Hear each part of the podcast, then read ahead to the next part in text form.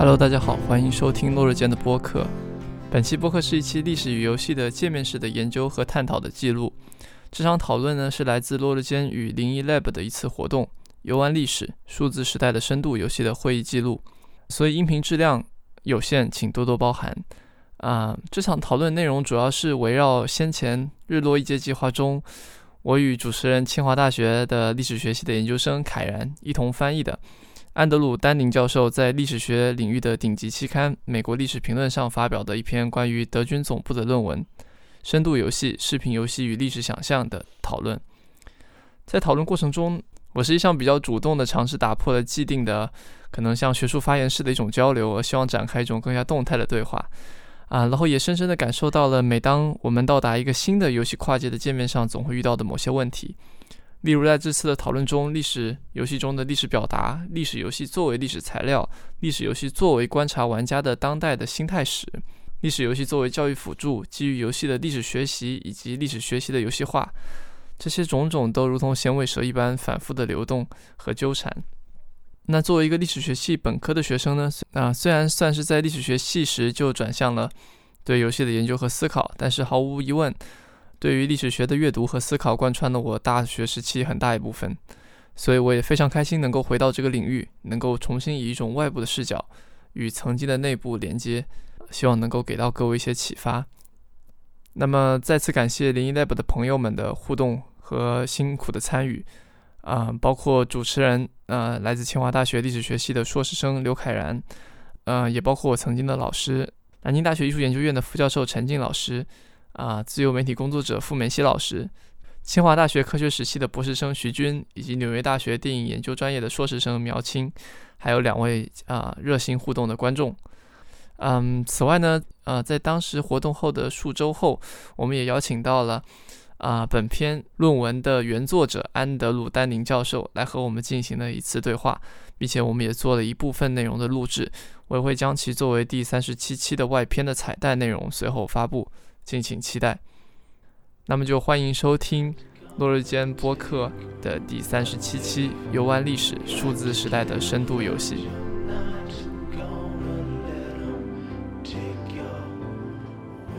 大家好，我是陈静，我在南京大学艺术学院工作，然后同时也在参与我们零一 lab 的一些编辑和写稿工作。嗯，大家好，我是任苗青，然后我现在在纽约大学读的是电影研究。呃，大家好，大家好，我是零一 lab 发起人之一傅梅西。呃，我个人的那个从业经历比较复杂，然后我个人学科背景是那个视觉文化研究，所以对游戏这一块儿也一直有所关注。我平时日常呢也是从事的工作也跟这个媒介或者是对跟媒介关系比较大，所以说如果我们把当把游戏也看作一种媒介的话，那它确确实实算是我关注的范围，所以。在今天这个话题里面，我会后面会有一些结合自己啊从业经历的分享吧。嗯，日常的话，我反正就是一个自由工作者。嗯，以上。啊，因为那个徐军学长现在好像还不在会议室里，那我就啊这个替他做一下介绍。啊，徐军学长呢也是零一 lab 的一个呃编辑成员，他是在清华大学科学史系攻读博士学位。那我们这次对谈呢？是以安德鲁·丹宁教授在美国历史评论上发表的《深度游戏、电子游戏和历史想象》这一篇文章作为基础，是美国历史评论发表的第一篇历史游戏研究的论文。那在这篇论文里面，安德鲁通过一种所谓的自我民族志士的方法，对呃德军总部这个系列游戏的游玩啊，发现电子游戏深度的参与到了当代文化和政治的争论当中。并且通过参与这些争论，塑造了当代人的历史观念和历史想象。那比如说，在德军总部这个游戏里，他通过设想纳粹占领之后的美国这样的一个故事背景，揭露了美国社会当中存在着的是种族主义啊、白人至上主义这样一些问题，向这个玩家传递出这样一种观念，就是纳粹和美国并不必然是啊对立的。纳粹就存在于美国社会当中，那就是说，这个电子游戏通过对一些历史主题、一些流行的文化 IP 的啊这样一种改写，来提供了一种新的历史叙事，颠覆了主流的这种呃人们的历史观念。那在这里我就想想要请问一下这个啊苗青，在你呃成长或者游玩玩游戏的这个过程当中，有没有遇到过什么印象特别深刻的这个历史主题的游戏啊？然后这些呃历史主题的游戏通过一种什么样的方式来改写这种文化 IP 来塑造人们的历史观念？你可以给我们讲一讲吗？嗯，好的。然后谢谢卡人的提问。丹宁的这一篇文章，它介绍的是基于的是德军总部新秩序这样一款游戏。嗯，那么在这一款游戏里面，嗯，它最突出的特色，刚才卡人有提到，它就会像呃菲利普 F 迪克的高堡奇人一样，它用的是一种豁然历史的这样一种或者说重构历史的思路。也就是说，如果在第二次世界大战期间，纳粹赢了的话，美国的历史会变成什么样子？从游戏的这个环境设计或者说它的背景设计上来说，它看起来是一款科幻的虚构的东西，但实际上如果深入去看的话，它的细节是非常丰富的。它会拥有两种细节，一个是美国六十年代，甚至是德国六十年代的这样一种流行文化，比如说流行音乐或者是乐队。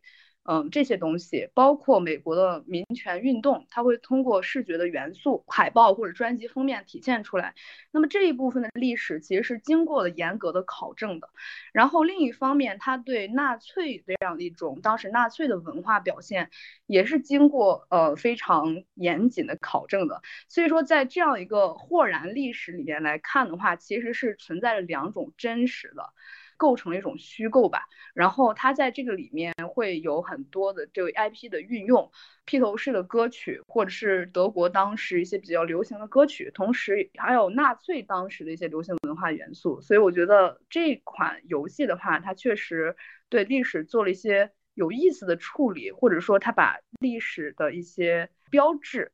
嗯，我觉得是一些有代表性的标志，一些社会性的或者文化性的标志给融合到了一起。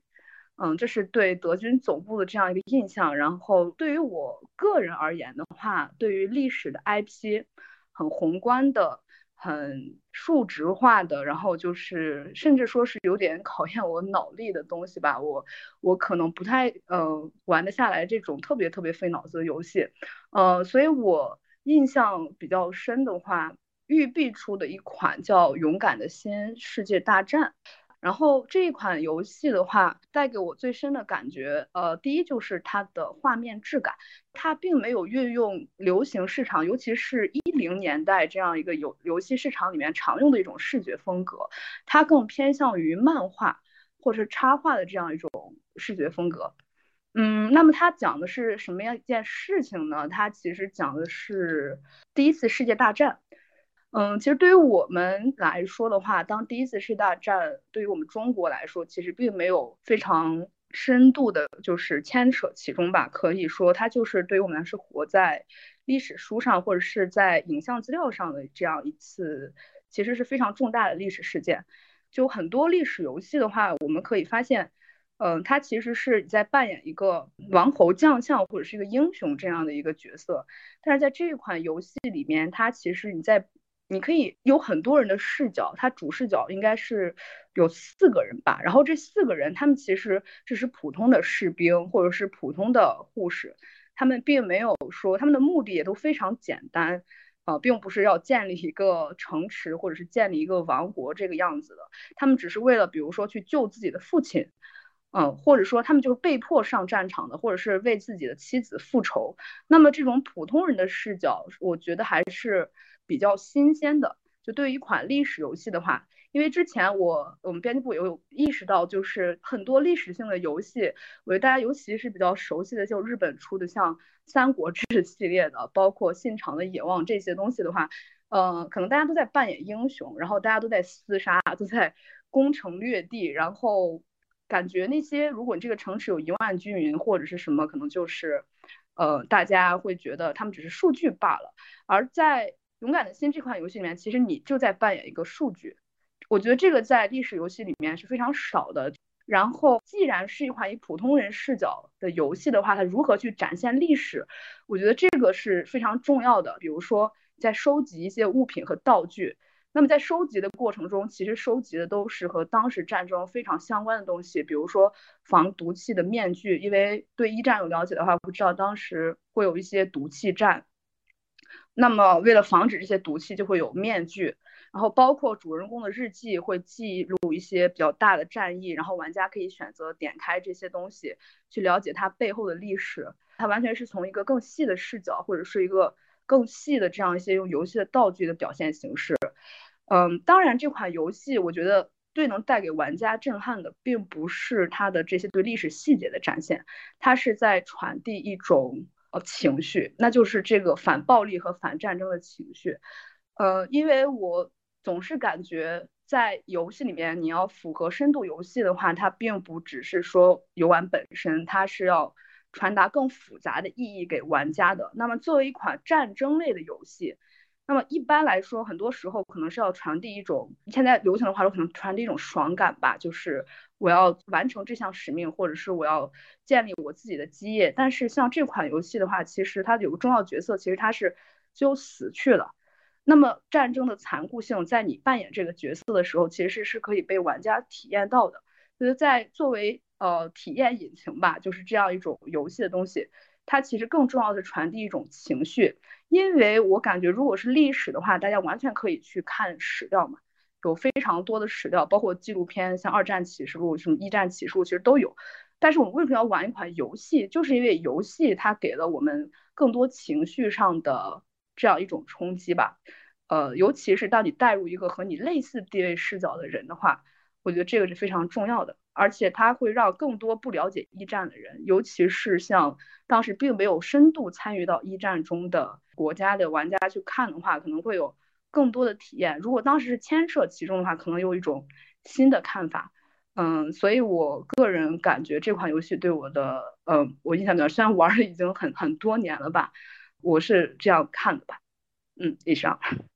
谢谢苗青给我们的分享。啊，刚才苗青讲的这个过程当中提到了一个很有意思的地方，就是啊，一个是这种像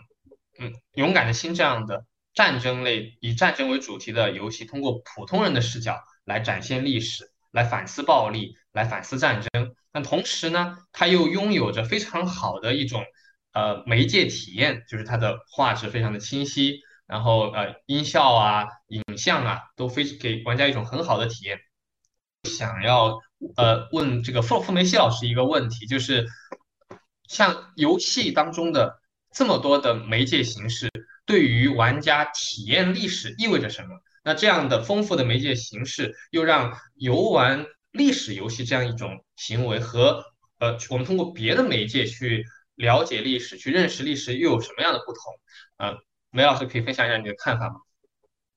嗯，好的，好的，谢谢，谢谢凯兰。刚刚凯兰提的这个问题，我。从我个人的角度，我觉得首先可以呃提一个历史学方面的一个关键词，叫微观史。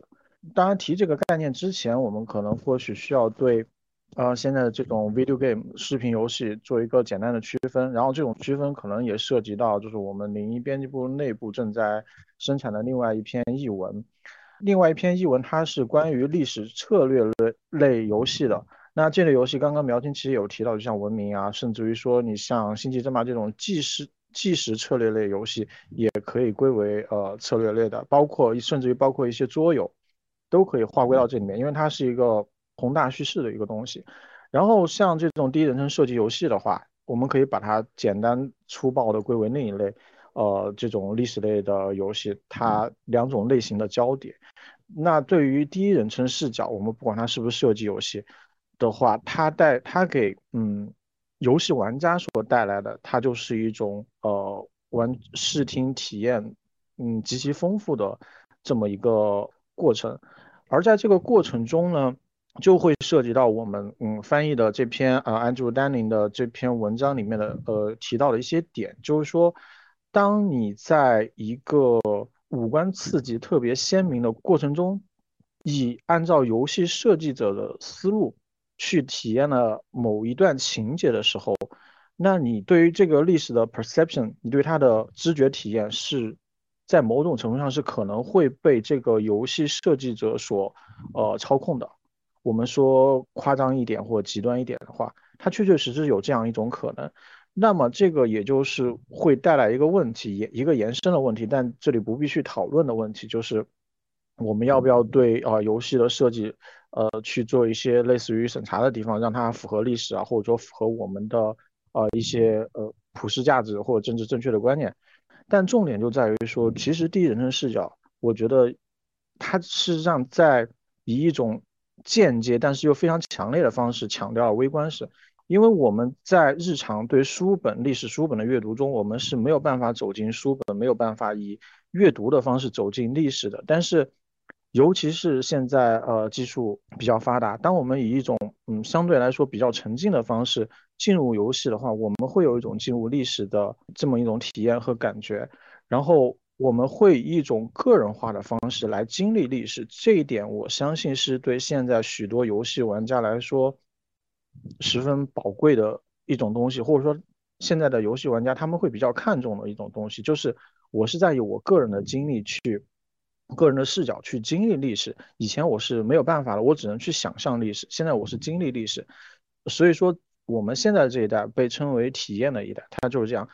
这这个也可以在 Andrew 的论文里面找到对应的一句话，他他就写的是说，大众渴望以个人化的经历了解历史，无论是视听的。还是动觉的其他方式，那游戏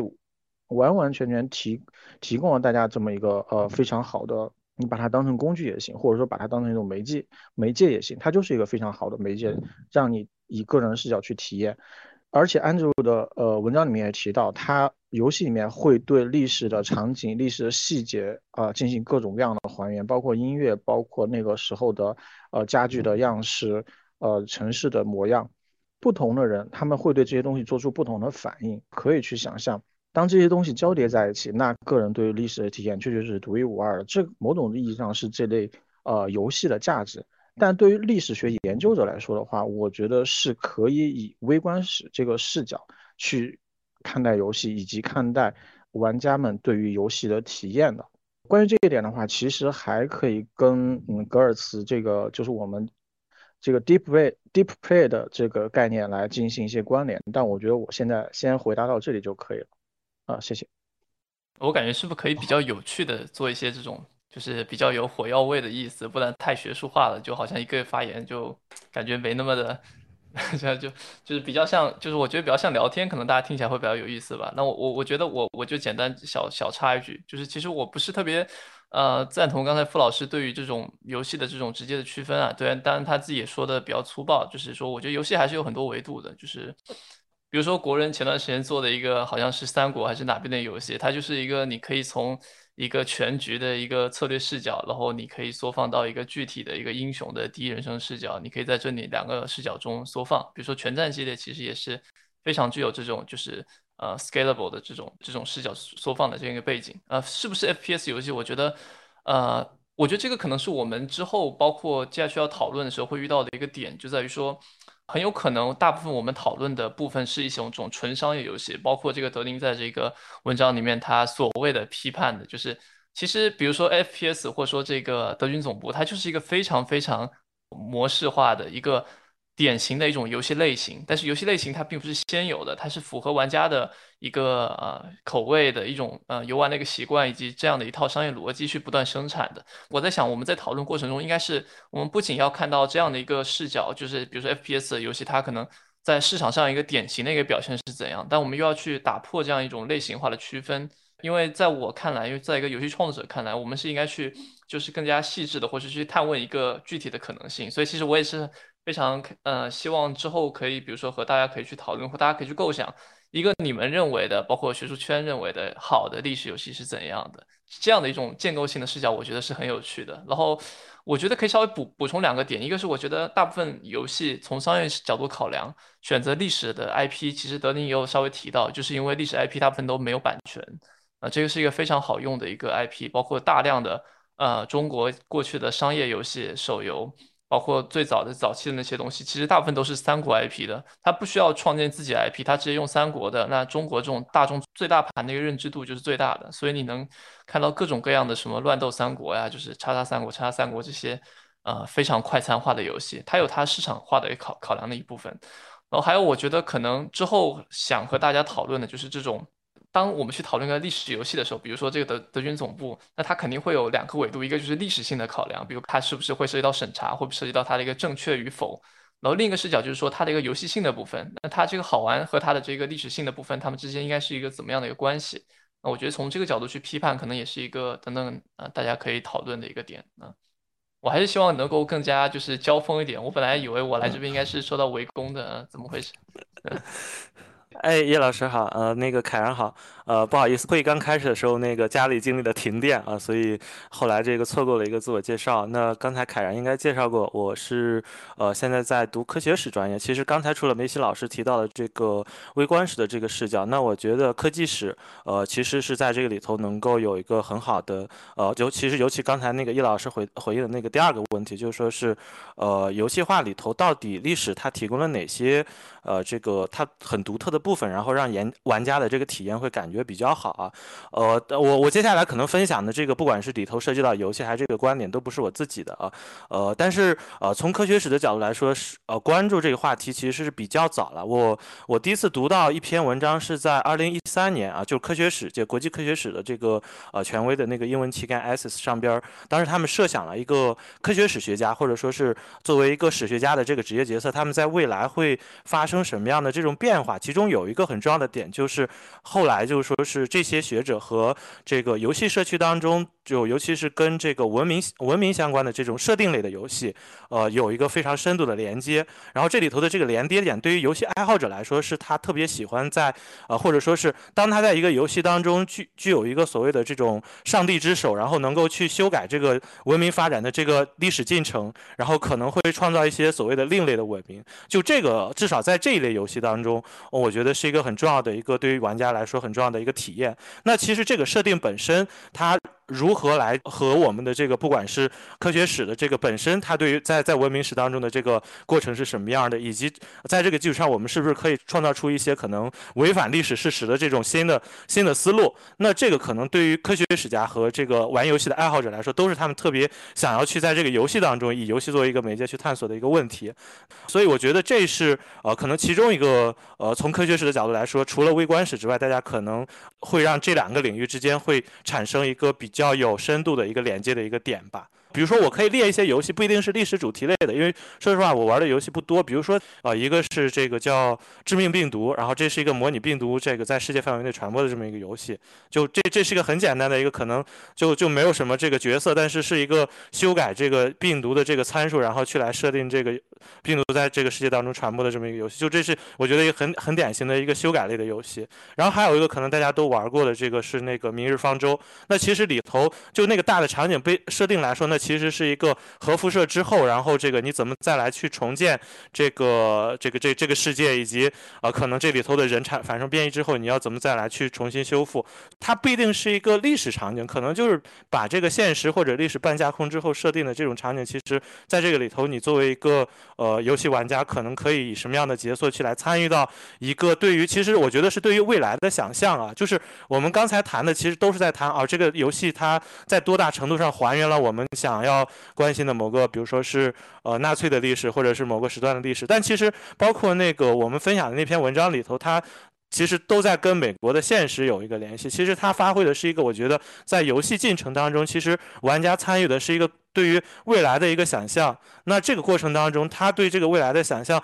越能够基于他的想法然后落地，那我觉得会让这个玩家在这个过程当中这种爽感会越爽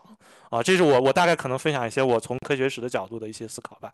嗯，对我觉得特别好。就我想，我我我想回应一下，就是就是科学史的这个部分，因为我今天刚刚翻译完，就是那个做媒介考古学和实验室研究的那个 Giuseppe Rica 的他的一篇文章嘛，就是实验室的想象。它其实里面也提到的一个概念，就是一种我们所说的这个豁然性，或是一种架空，就是就是 alternative。然后在德宁这篇文章里面也反复的提到这个点。就我觉得这个是一个很重要的一个逻辑，就是。我觉得它和就是媒介考古学或者说是科学史的一个视角是类似的，包括我去看的一些计算机科学家他们现在一些反思，就是如果我们今天的鼠标，我们回到那个鼠标在被发明的那一个时刻，比如说四五十年前那一次的 demo 展示中，如果那个人他展示的鼠标，可能他展示成的是另外一个东西，或者是我们回到那个时候，那个时候大家编程语言还没有成型。有些人他们在构想的一种用图画式的方式去编程，有些人用现在我们所发展壮大的一个线性去编程，就是这些在历史还没有被分化出来，然后还是一个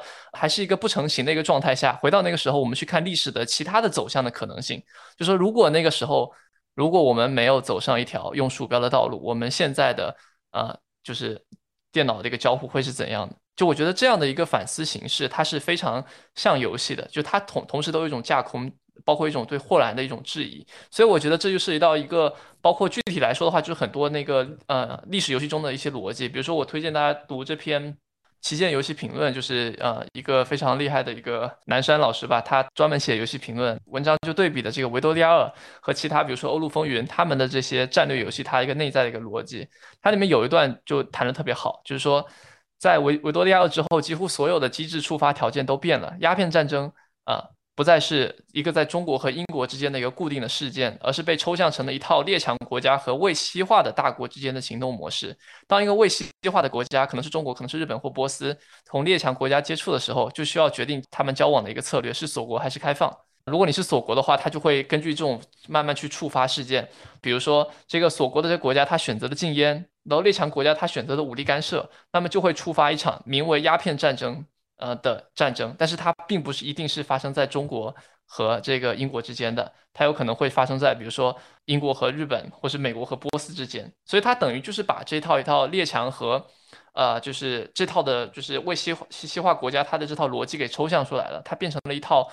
史观吧，我觉得可以这么理解，就是他用这套史观去驱动它这种豁然历史的一种展开的一种逻辑。当然，我也可以有其他像是《欧陆风云》这种可能更偏向事件驱动的这样的一个游戏。那他可能就是说，我不管怎么样，不管你这个中国再发展到什么样的情况，它一定会发生这个鸦片战争。就算可能在鸦片战争前，中国已经成为全世界最强大的国家，那它还是会发生鸦片战争。那这种可能是更多是一种事件驱动的史观。刚才我说的这种，它就更多是一种机制驱动。我就补充一下这一点，我觉得这个霍兰历史的概念特别有趣，然后也很适合成为一种，就是或许能够和科学史或者是媒介考古学有一部分交流的一个地方。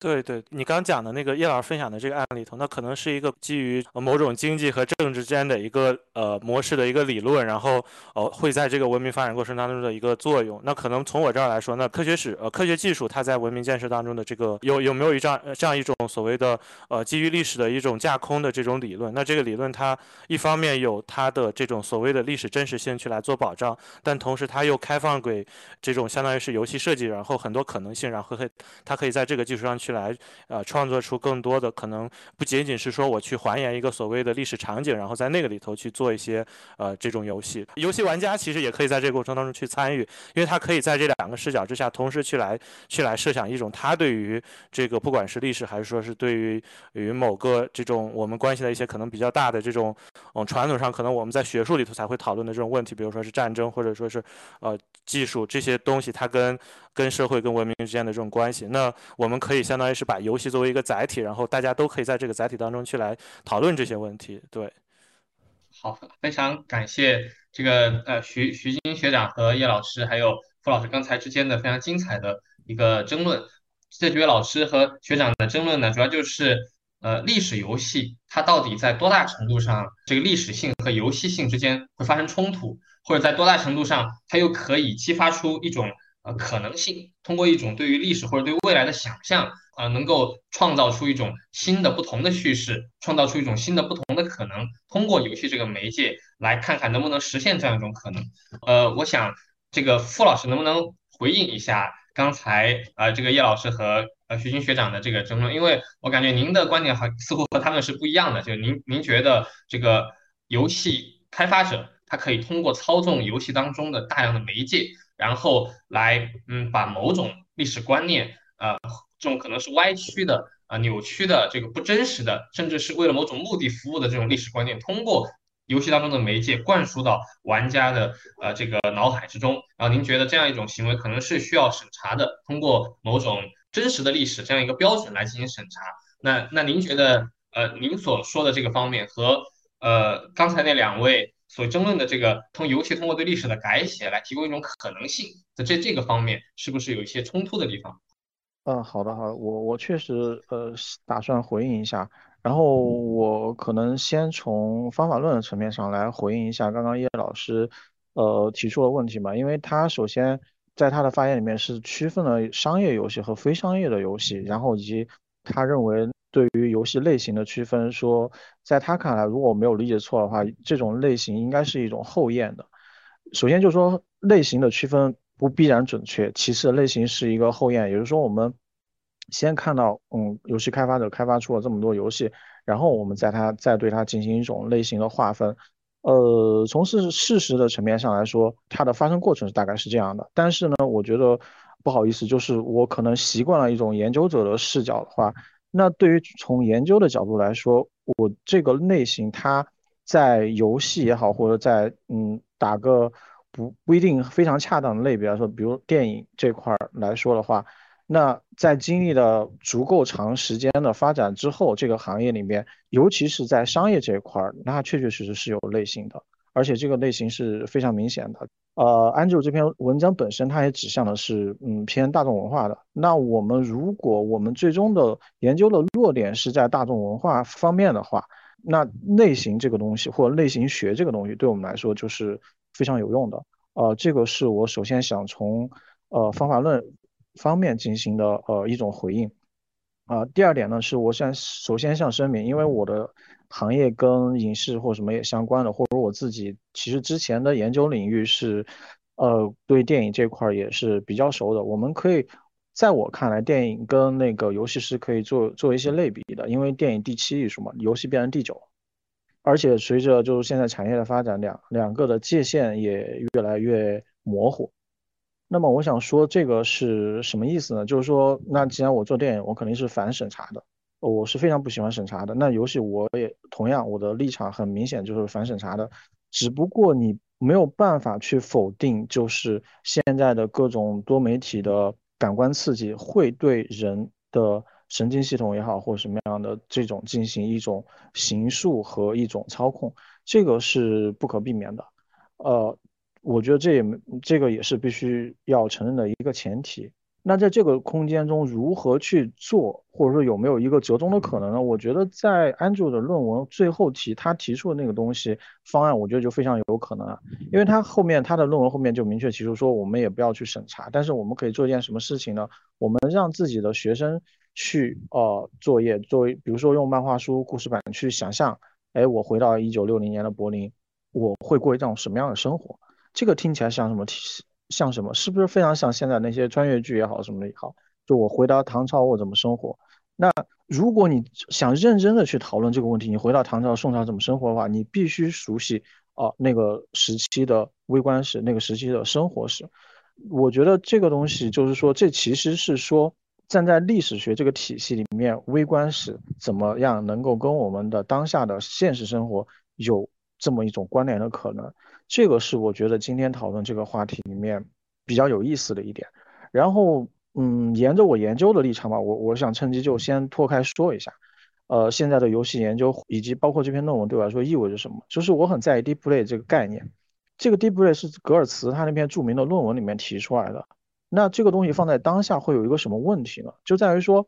巴黎人斗鸡这个游戏，我们是可以观察的。我们只要去到他们的村子里面，我们能够看到这样的活动，我们能够观察这里面的玩家是怎么参与游戏的。但是在现在这个时代，或者在游戏这个事情上，我们能够观察到安竹教授是怎么玩游戏的吗？我相信也没有人观察到我是怎么玩使命召唤的。然后这个使命召唤以及黑鹰坠落对我来说到底产生了什么样影响？这个信息是没有办法被观察到的。如果我不主动分享，是没有办法，别人是不可能知道的。那这个问题其实就在于说是在数字时代，如果要做游戏研究的话，我们如何观察玩家？我觉得对我来说是一个非常难的。就包括刚刚呃叶老师发链链接里面正好提到一个非常流行的游戏，网络游戏，呃王者荣耀。那王者荣耀可以说是现在日国内日活量最高的 APP 之一。那这个游戏。如果你能够拿到一些后台数据，如果它的后台数据像网费一样监控了观众的点击动作、观看动作，那我们从中我们是可以分析到，就是 deep play 这个概念在哪部分玩家中它是成立的。不是所有的玩家玩游戏的时候都能够被被称为是 deep play。有些人他就是玩一下，呃，我我比如第一人称射击游戏，我就想打一下枪，爽一下，打发一下时间。我并没有那么进入那个语境，我只是想玩射击。那玩这款射击跟我玩那款射击没有什么区别。但是如果要把 deep play 这个东这个概念，呃，用到研究里面去，而且它确确实实也是有用的话，那我们在现在这个时代，不管是对网络游戏还是对呃 PC 端的游戏，那我们其实是需要数据去，我们是需要去观察玩家的。那现在对我来说，一个最重要的问题就是数据不可得，玩家无法观察。可以说是我在读这篇文章之后想到的一个研究方面的难题吧。然后再说回去的话，就是说微观史这个东西它是什么意思呢？它其实是告诉它，我觉得它最重要意义就在于说，它可以提示我们说历史不只有一种讲法。我觉得这句话里面其实包含了就是刚刚两位谈技术史那部分，也就是说历史不只有一种可能，它是可以去假设的。但是这样一种假设往往。有一种决定论的危险，它不仅仅是技术决定论，它甚至可能说是某种元素的决定论。那那一个最典型的例子就是说，当时彭木兰说，嗯，工业革命的核心是因为英国的煤矿埋的比较浅，它这个逻辑上它是能理顺的，但是呢，不能把它当成一个决定论去使用。那它就说它的这个，嗯。我不能叫准确度吧，就是你怎么去理解它，不要不要把它当成四海而皆准的真理的话，我觉得那肯定是不行的。对，所以说我觉得微观史首先就是说对我来说，那有这种游戏的意义就在于说它提出了微观史这个概念，但现在问题就在于说我们这个网络时代、数字时代微观史可能是不可观察的。好，我的发言完了。OK，我很想回应一下。其实我大部分是赞同你的观点，特别是你说的，我其实我其实自己正是因为我觉得商业游戏它本身就是一个商业游戏，你不能用一个啊历史学家所期待的游戏的形式去要求商业游戏。为什么？因为我认为历史学家应该去参与到游戏的制作中来，这个是我对。也是现在大部分 以纸面、以书写逻逻逻辑来进行的这种这这种学术圈的运行方式所不满的原因。这也是为什么我在推进包括 video essay、包括数字人文以及。包括和咱们这个灵异实验室去更多的交流的一个原因，我希望探究学术的一种更多的可能性。那么在探究这样一个视角下面面的话，我们就不能去仅仅的是停留在于一种旁观的，说我去考察这个呃这个现在当代的这种商业游戏，他们的历史观可能在哪里有问题？就我觉得这个是一个很导错的一个判断方式，就是我们应该去努力的去做出一些更有趣、更符合这种可能历史学家期待或我们所想象的那种独特的游戏，而不仅仅是对。啊，所以我觉得我们的一个诉求可能是稍微有点就是错开的，所以这个是可能导致前面有些小误会的一个缘故。那比如说我这边我想简单的提供三个很简单的那种就是独立游戏的例子来给大家做一下参考吧。就是一个其实就是那个呃叫做 Black Friday 一一九七九，它是谈一个在伊朗革命就是一九七九年伊朗革命中成长起来的一个呃人，他后面去做的一个游戏，这个游戏拿了挺多奖的。然后它是一个把就是历历史的资料和啊真实的历史事件就是结合起来的游戏，它不是一个第一人称游戏，但它是一个就是第三人称，然后有剧情对话，然后你在伊朗革命里面你扮演一个摄影师，你会在这个时候你去和人对话，做出一些决定，然后之后你会在历史现场去拍下这样的一些呃人群他们在一起的这样照片，在你拍下这个照片之后啊，游戏会给你提供另外一张类似的照片，而那张照片是真实的啊，这这个是这个黑色星期五这个游戏它的一个基本逻辑。第二个就是在这个德宁的他的这篇文章里面，他的注脚部分也提到的。其实我对注脚部分的兴趣比这篇文章主要的对这种批判的兴趣更大。这个注脚部分谈的是这个捷克的这个查尔斯大学和捷克的科学院共同制作的一个叫做 Atenta 一九四二的一个游戏。就我刚刚还在玩，对他介绍的是在这个布拉格，就是他们这这个捷克的这个这一群人民，他们去刺杀的这个当时就是来统治和侵占他这个呃这个区域的一个纳粹的一个军官。纳粹人他们就想疯狂的报复，对，然后他这个游戏就很有趣，他就他引用了很多就是现场录制的那种口述史，是历史的真人在镜头前面去谈他们的一些想法。啊，然后并且把它和那种漫画式的那种交互，就过去的交互去结合在一起，但是它里面所有的那种文字材料，就是基本上全部都是这种，就是以一种微观史学视角，就具体的文本视角，然后去呈现的这样的一种呃历史的一个史料，因为他们是和这个历史学家合作的，所以说在这点上他们其实做的挺好的。然后他这个游戏也拿到了 IGF，就是独立游戏的最高奖项呃中间的某个奖的一个提名吧。然后他们好像还做的挺不错的，因为看他们去年又刚做了另外一个呃 Svoboda 啊一九四五啊，这个也很有趣。这个是说他们在谈那个二战之后，在捷克还发生了一些啊，就是可能没有人知道的问题啊，但是他们自己边边陲发生的问题。就我觉得这三个例子就啊，还我我觉得应该足够说。嗯，我觉得历史的游戏，我们如果去用一种更具体化的一个视角去看，它可能可以呈现出一种怎么样的可能性啊？去和这种虚构的以及这种实际的一个史料发生怎么样的一种呃有趣的一些关联吧。此外的话，我觉得就是刚才这个傅老师谈的，呃，其实就是这个游戏田野的方式，在今天嘛，我刚好认识一些那个做游戏田野的人类学家，那他的一种田野办法就是他和自己的孩子一起去打王者荣耀，他混进了他们班的这个王者荣耀的游戏群里面，然后和他们去。啊，去玩的时候去做田野。那我们看这个，我们这篇文章的主角，他也是用自己的方式去做的这种体验这个游戏。所以在这个意义上，其实我其实更关心的是说，我们去做的这样一种田野，或者说这种游戏，它能不能作为一种，呃，田野或是一段历史展示的一种方式啊？所以这点我可能刚好给大家 再推荐一篇文章，是一个呃，刚好也提到了刚才傅老师所关注。做的这个电影相关的问题，就是我们知道也有很多以电影形式来呈现的这种研究成果，或者这种田野制的这种民族志啊，比如说很典型的就是那个利维坦，然后他们把这个 GoPro 绑在这个鱼还是放了这个水上，然后让它去漂，然后记录下来这种所谓德勒兹这种液态的这样一种感知，对他们也是很有名的，也是很有争议的这样一些不同的一些材料。我觉得恰好相反，因为今天我觉得你要去啊游戏的田野会肯定会比当时就是这个格尔茨去巴厘岛做那个要容易得多。因为如果去看那个格尔茨那篇深层游戏的文章的话，你会发现他其实一开始他经历很多的挫折，才堪堪的进入了这样一个巴黎人的一个斗鸡游戏的圈子里面。因为他们对于外来的人类学家实际上是非常拒斥的，所以说格尔茨在文文中也去谈到说。啊，还好我有和他们一同被警察所抓，然后一一同逃跑的一个经历，不然我是没办法真正去进入他们的这样一个圈子里面去观察到他们的这些斗鸡和获取他们的一个认同的。所以这我觉得也是说，我猜啊，我猜也是这个邓宁教授他用这个 deep deep play 的这样一个原因。我自己在那个译后记里面我也谈到，就是说。你得真正的去把自己放下来，然后去接近这些玩游戏的人，因为在歌词里面，他他也说的特别有趣。他说，对于一些像外来的精英来说，斗鸡游戏被视作是原始的、倒退的、不进步的，就是通常与一个有雄心的民族不相称。其实就我觉得它非常像我们今天游戏的这种可能通常的这种形象，就是它是一种非常倒退的一种不思进取的这样一种情况。啊，这个邓宁的这样一个教授，他的这篇文章的他一个视角重要就在于说，他其实想要。呃，希望更多的历史学家能够放下自己，然后去投到游戏游戏里面去，真正的去观察，真正的去体验，用他自己的这样一种体验去记录。我觉得这个是一个呃很关键的一个点吧。对，对对，正好趁我小孩这会儿睡着了，一会儿收电信。前面其实听听大家聊的时候，有很多点我想说的已经说完了，我就想说两点。第一个就是关于历史和游戏这个问题。呃，我觉得其实我们在讨论这个的时候，刚才嗯，子涛讲那个我是同意的，就是你不能苛求商业游戏要满足所有的需求，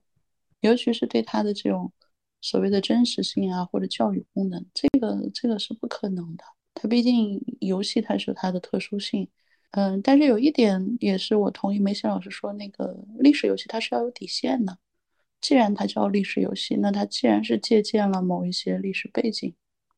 这个我们看网络文学，其实这个市场整个的行业发展到现在，其实是很明显的一个代表，就是有的时候它已经架空到了各种各样的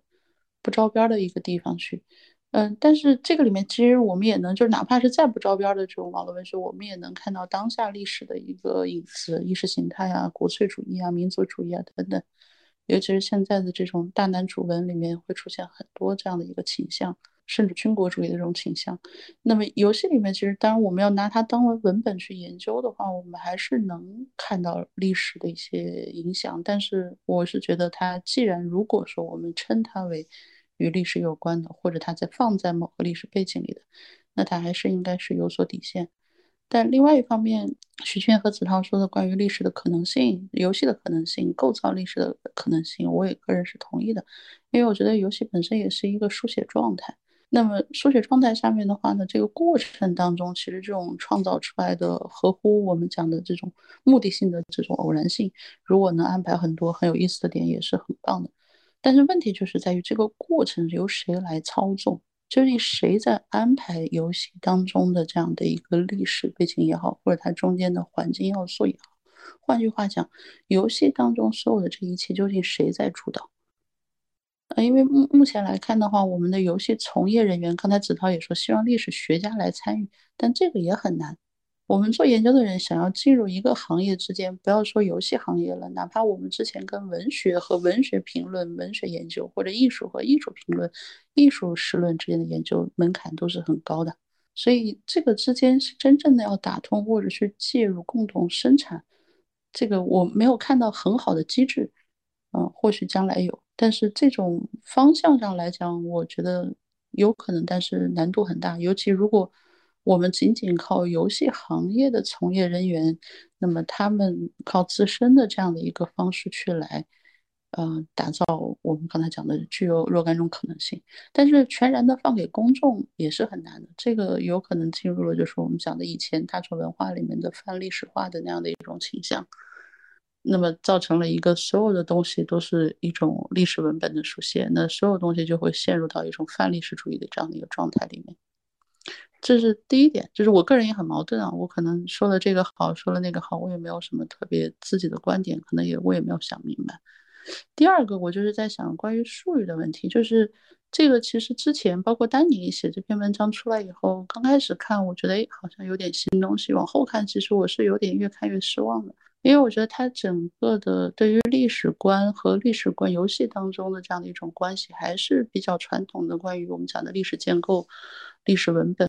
呃，书写这样的一种，甚至我们讲新历史主义以来，大家可能普遍都在讨论的一些术语，呃，那对于游戏这两年，我们也会发现很多关于游戏研究的术语，我们还停留在以往的对于艺术或者说对于其他的文本研究的一些词语上，比如说大家都在纠结的真实和虚构，比如说甚至我还想过像严肃啊，嗯，或者说我们讲大众啊，就像这样的一些。呃，建立在以前的结构主义二分这样的一些观点，就这个我觉得确实要很很有必要的，就是建立真正对游戏的一套的批评的术语和特定的一套有概念的东西。好，我先说到这儿。我特别有两个点想补充，但是我。简单的说一下吧，就呃不耽误大家时间。我觉得第一个点就是在最开始那个梅西老师好像是，呃不一定是预设了，我觉得好像似乎偶然性和决定论在历史学家这里只能是呃选择其一，好像嗯就你如果是跟着偶然性走，那可能决定论就是一个要避免的东西，或者好像历史学它要跟决定论尽可能的去绝缘，但我觉得好像也不是这样。就难道我们去基于一个史料，然后去？构构构成一个 argument，构成一个论点，或者是构成一个叙事，那难道不是在想想想象一种历史的这个这个这个过程吗？那这个过程，呃，那你肯定你不可能把所有的因素都考虑进来。那这个时候你挑出来的那些重要的点，那不就是在你你在想象一种所谓的决定啊？但是我觉得这个决定事实上应该是打引号的，呃，它不是一个说是呃就就强的因果关系。所以我觉得这里头是有很多呃这种涉及到，比如说是不管是历史哲学还是说科学哲学里头。些很基本的问题，比如说，呃，因果到底是怎么回事儿？决定论就是因果论嘛？然后偶然性和决定论是不是一定是冲突的？我觉得这些很基本的原问题可能要考虑的，这是第一个点。然后第二个点就是说，是我刚才在聊天区我说了，就是说游戏研究从历史学的角来角度来说，是不是是不是说就是我们的这些玩家的数据？那刚才其实呃，这个叶老师也谈到，就是说是这种网络田野或者游戏田野，那好像似乎是你只有把自己。变成游戏玩家，然后进入到他们的那个游戏的那个游戏里头，你才能去开展这个研究。我自己没有做这方面研究，所以我也很难说是呃对这个这这种方式，我觉得去展开一些批评。但我想补充另外一种可能性啊，就是呃这也是我在这个最前前一阵读过的另外一本书，叫已经有中译本了，是那个美国纽约大学文化人类学的一个教授，呃叫 Natasha Shure，然后他写的他研究的是那个拉斯维加斯的那个老虎机。然后，但是他的那个切入点其实是关注了，我觉得刚才我们在讨论的时候都可能遗漏到的一个群体，或者说，其实，在游戏玩家当中是有那种所谓的资深玩家，甚至已经到游戏成瘾的这个程度。那我想，游戏成瘾者啊，尤其是我们这里的所谓的网络游戏成瘾者，那我想他是一个我们可以去开展这个研究的一个很好的一个切入点。可能不见得是说从历史学的角、历史学研究的角度去来切入。那如果是从人类学，或者说是我们甚至涉及到，比如说，因为游戏玩家涉及到他的年龄，可能很多时候。比如说他都是未成年人，那其实跟教育、跟心理学的关系都很密切，包括游戏的他他那个体验到底是什么形式，然后让这个玩家能够真的是沉浸在里头啊。那个舒尔他在他那本书里头提到，就老虎机会制造一种这种，嗯，这个这个相当于是就游戏的迷境啊，就感觉好像你跟这个世界已经完全，嗯，这个就是跟现实世界完全脱离了，就进入到我们所谓的啊，我这可能用的词也不一定准确，所谓的那种元宇宙，就是说你已经完全把自己给放到那个游戏世界里头，所以这里头有很多问。题其实是可以从游戏成瘾者或者说是这种资深的游戏玩家的角度，然后去来切入的。但我们没有必要自己一定非要变成这样的角色，而是说去如果能找到这样的群体，包括去这种治疗游戏的呃这种成瘾者或者说是网络成瘾者，就从这个角度去切入，我觉得可能会是另外一个可能性。如果去来做田野的话，对我我大概就补充这么多。嗯，我觉得其实。说就是偶然性和决决定论是不是是不是是不是冲突？其实这个问题不就是复杂系统或是混沌的一个事情嘛？像混沌或是那种像原猫自动机，它本身就是充满了偶然性，但是它又是决定论的，它就是一个。可能这两个调和的一个产物吧，我就随便举个例子，对，但这个其实不那么重要。我觉得刚才徐老师提到一个特别好的一个东西，就我这边可能有个比较大的一个想法，但我我蛮想和大家分享一下，也包括我觉得等等凯然作为一个历史系的一个学生也可以，就是我们一起来交流一下。因为其实我有个隐藏的身份，就是我本科是历史系的。其实我对这块我会有些自己的想法，一个是说，我觉得我们可能要需要复兴一种，要复兴一种，就是我们要有一种历史建模的一种自觉，就是我们所有的历史书写，它一定是有某种建模。就像刚才啊，徐老师谈的，就是我们要舍掉什么东西，我们要就是摘取什么样的东西，那可能就会有马克思主义式的，对吧？新史学式的、微观史学式的。比如说，当时我看勒华拉杜底的那个《罗曼狂欢节》，事无巨细的就把里面的很多的数据的表的东西全部都给它呈现出来。那它其实每一个这种历史历史的修辞和历史的文本书写的背后，它都是恰恰的是有一种建模方式的，就是这种建模方式。它无论是马克思主义的，还是是说其他的，就它其实我们都应该去承认它。所以在这个意义上，我去我会强调，我会想给到一种视角，就是说一种历史修辞学的视角。我会把一个电子游戏和一本史书看作是同样一种媒介的不同的两端。我不知道大家可不可以 get 到这个点，就是说他们都应该是一种历史书写，这样说算什么历史的修辞学吧？我觉得，因为可能很多人他不一定读这些历史的研究，他可能会想象历史研究是那种。纯粹的那种呃史实式的，然后史料长编式的，然后充满了事实罗列这样的一种方式去捕捉的。但是，比如说像很多人反思的中国的过去历史，很多都是政治史，对吧？就是包括比如说那个罗兰巴特谈的那个米什莱，就法国历史学家写大革命的那些的历史学家，他们就非常的浪漫主义。比如说我特别喜欢的那个卜正明，就是加拿大一个历史学家，他当时写这个就是维梅尔的帽子，他就是从一幅画去从画中穿越到。呃，全球化的一个贸易，再从全球化贸易中的某一个节点，又去穿越到另外一个历史的一个叙述。他自己描述，他是一一种，他用佛教类用用类似的途径来描绘这种一切现象的相互联系。他称作这种因陀罗的网，就因陀罗在创造世界的时候，他把它做成了一张网，网上的每一个绳结处都绑着一颗珍珠，然后存在着或曾经存在着后的过去。所以说，他其实这篇文章他就想构造出这种像蒙太奇似的，在因陀罗网中间去穿行的这种，不断推开一扇扇新的大门的一种写作手法。我是非常喜欢他那种写写法的，对。然后还有比如说石景谦，对吧？就非常经典这个王室之死。就比如说他的倒数第二章，他有一大段的一个楷体字。这一段的楷体字里面，他去他做了什么事？他去他去尝试描写了一个在某个大历史后面的一个叫王室的女人，她在死前做的那个梦。你想象这个是一个多么浪漫化的、多么夸张化的一种一种表述？你一个历历史学家，你怎么可能去回到一个过去去？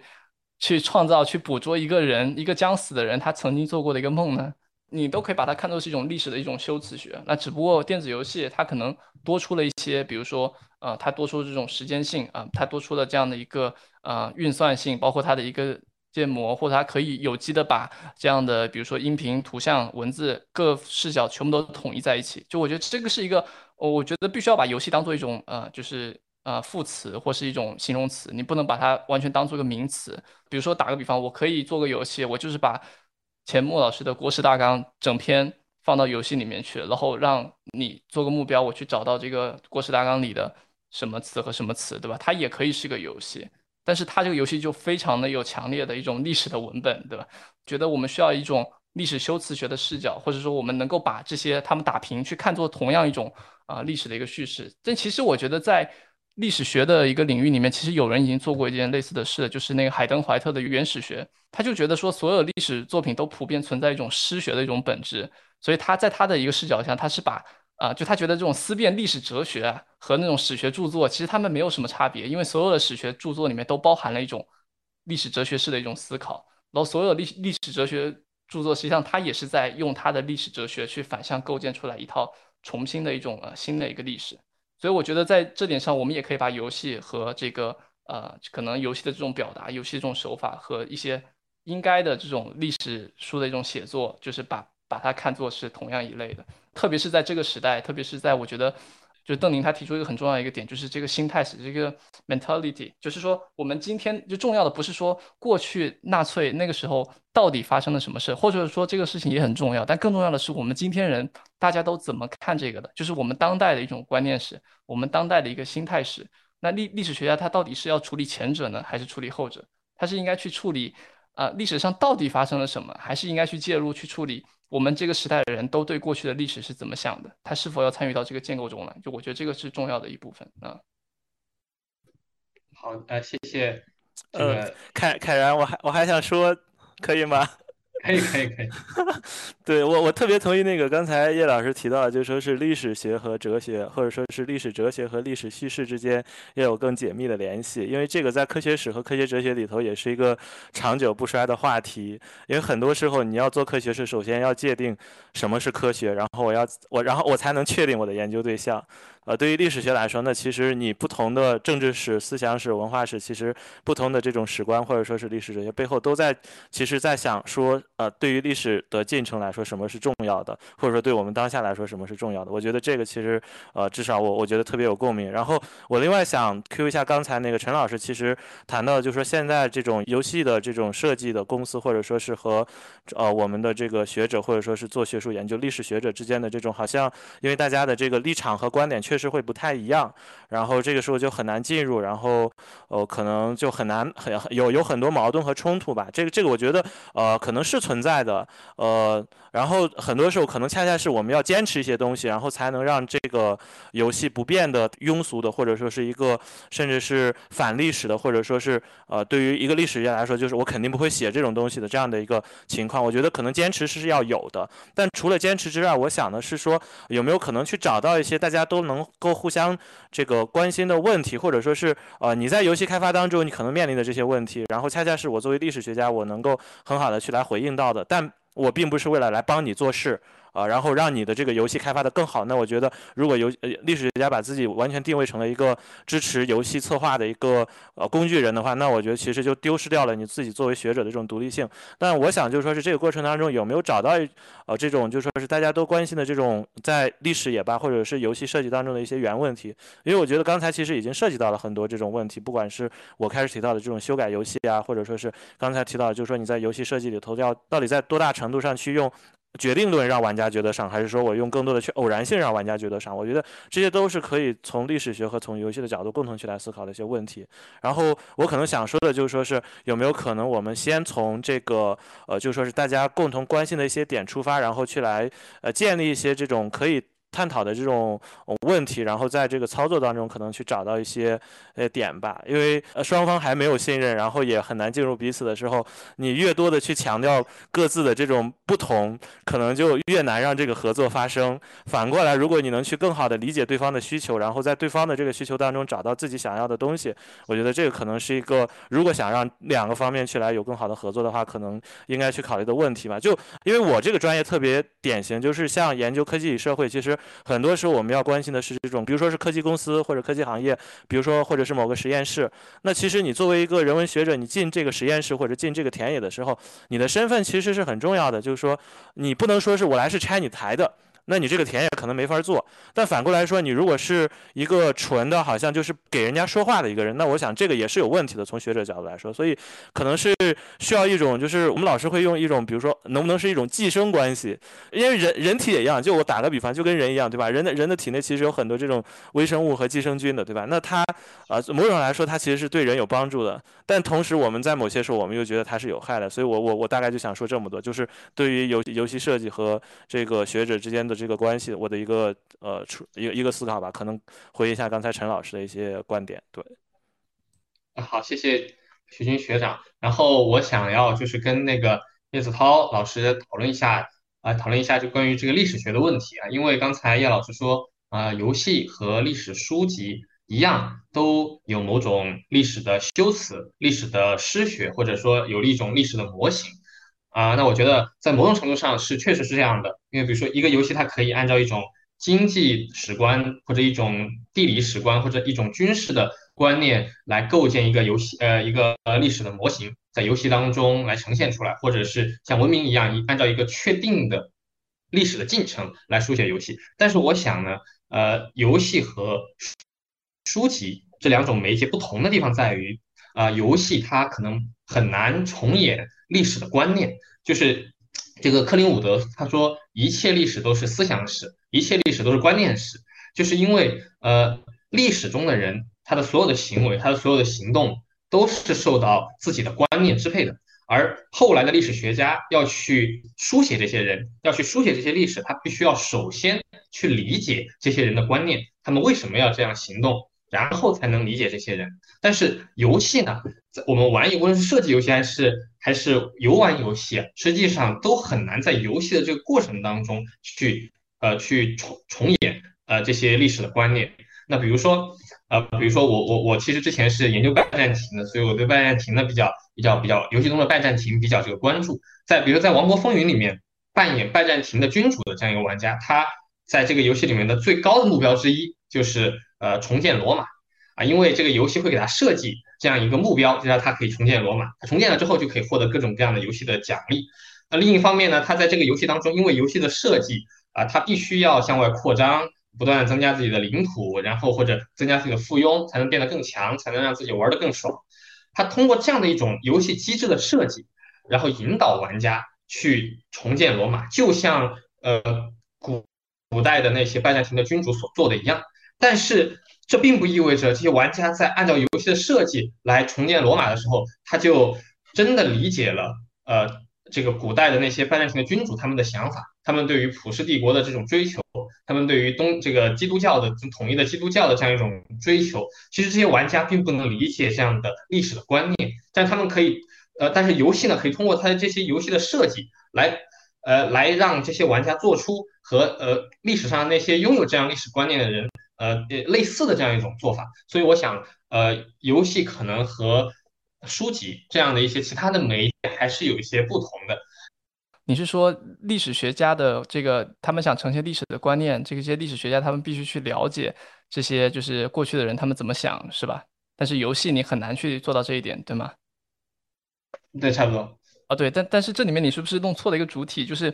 就是历史学家，他确实了解了过去人观念，但是我们应该对照的是历史书，它怎么样让读者了解到过去人的观念，以及游戏怎么让过去了，嗯，我们现在人了解到过去的观念，是这样的一个平行的关系，不不是说，就是你前面好像是把就历史学家作为一个主体去和游戏去做比较，就是对我觉得，我觉得无论是书还是游戏，他们去呈现一种观念，这个本身就是一种修辞的上的一种挑战。就刚才，嗯，陈老师说到的游戏研究的规范路径或者是术语的问题，然后会让我我想起来电影史上的，嗯，之前的一些处境吧。就是电影刚开始的时候，也是被认为是庸俗的、下流的，就是说只有最底层的人才会去消遣的这样一种东西，所以他们是不会相信，当时的学术界是不会相信电影可以，呃，成为一种体系。呃，包括现在的游戏也面临这种处境，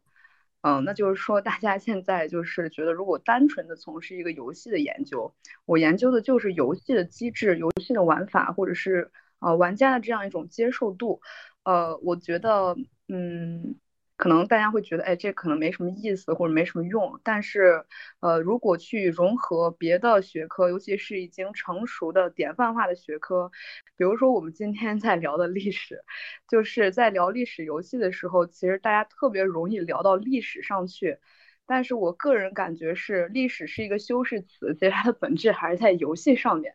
不管是这个历史它在游戏里面扮演很重要的角色，还是说之前大家都会提的像王者荣耀。或者是像什么刀剑乱舞啊、Fate 这种的游戏的话，它里面历史其实是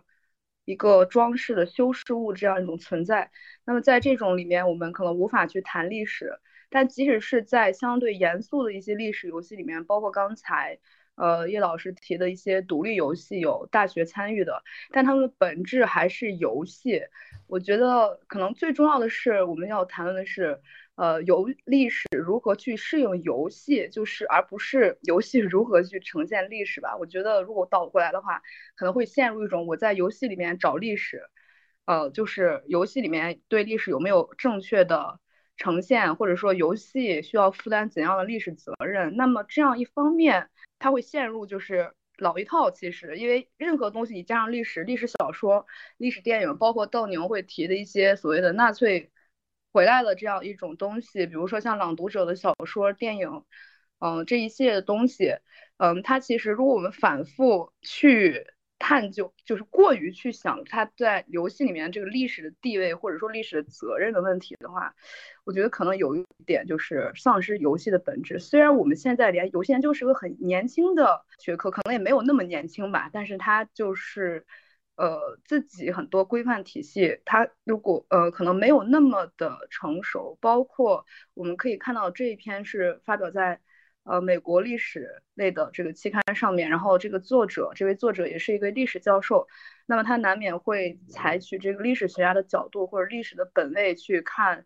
呃，德军总部这款其实呃虽然它。看游戏设计师的一些想法，他们确实也做了很多历史上的考证，但其实他们本质上还是在做一款 FPS 游戏，对吧？就它本质还是这个，而且确实是商业性比较强的一种游戏。然后不同的游戏形式，它可能会有不同的对历史的这样一种运用或者是一种变形吧。那比如说，呃，策略类游戏，就就像刚才说的，就是。那可能很多都是一些文明进程的这样一种模拟，它会在比如说古罗马，呃，比如说在古晋东的一些这样一些场域里面，或者我们中国人非常熟悉的，呃，这个三国时期，呃，日本人很熟悉的战国时代，这些东西的话，其实它天然的就和呃动作类的游戏或者策略类的游戏会结合的比较紧密，呃，但是更多的游戏，呃，或者说比较出名的商业化强的游戏的话。就是它的形式上来说，它就会选一些特定的历史阶段，它很难去触及一些，呃，当然独立游戏除外，还是觉得可能有点后后后后设的感觉。就是独立游戏它可能会去关照一些，嗯，不是那么有名的历史。所以从这个角度来看的话，它游戏对于历史的这样一种呈现或者是变形的话，它可能和别的媒介其实可能有点分不不是那么清楚。就比如说很多主流的电影大片类的都会关注，比如太平洋战争啊，或者是呃这种比较大的战役。但是独立的电影它也会关注一些很细微的东西。这一方面的话，对游戏做这些区分，嗯，可能嗯不是那么紧密。然后这是我感觉游戏它的独特性在哪，或者说除了我们都说烂的沉浸式体验、代入感啊、玩家的这种体验之外，游戏能带给。历史或者带给玩家怎么去理解历史，到底有哪些独特性？这个可能是我比较呃，就是我感觉会比较有趣的点。就除了我们一弄就会知道的沉浸感，或者是它这种互动性之外，它到底对历史的呈现有什么独特性？作为一种媒介，一种更新的媒介，这个我可能会比较关注一点。嗯，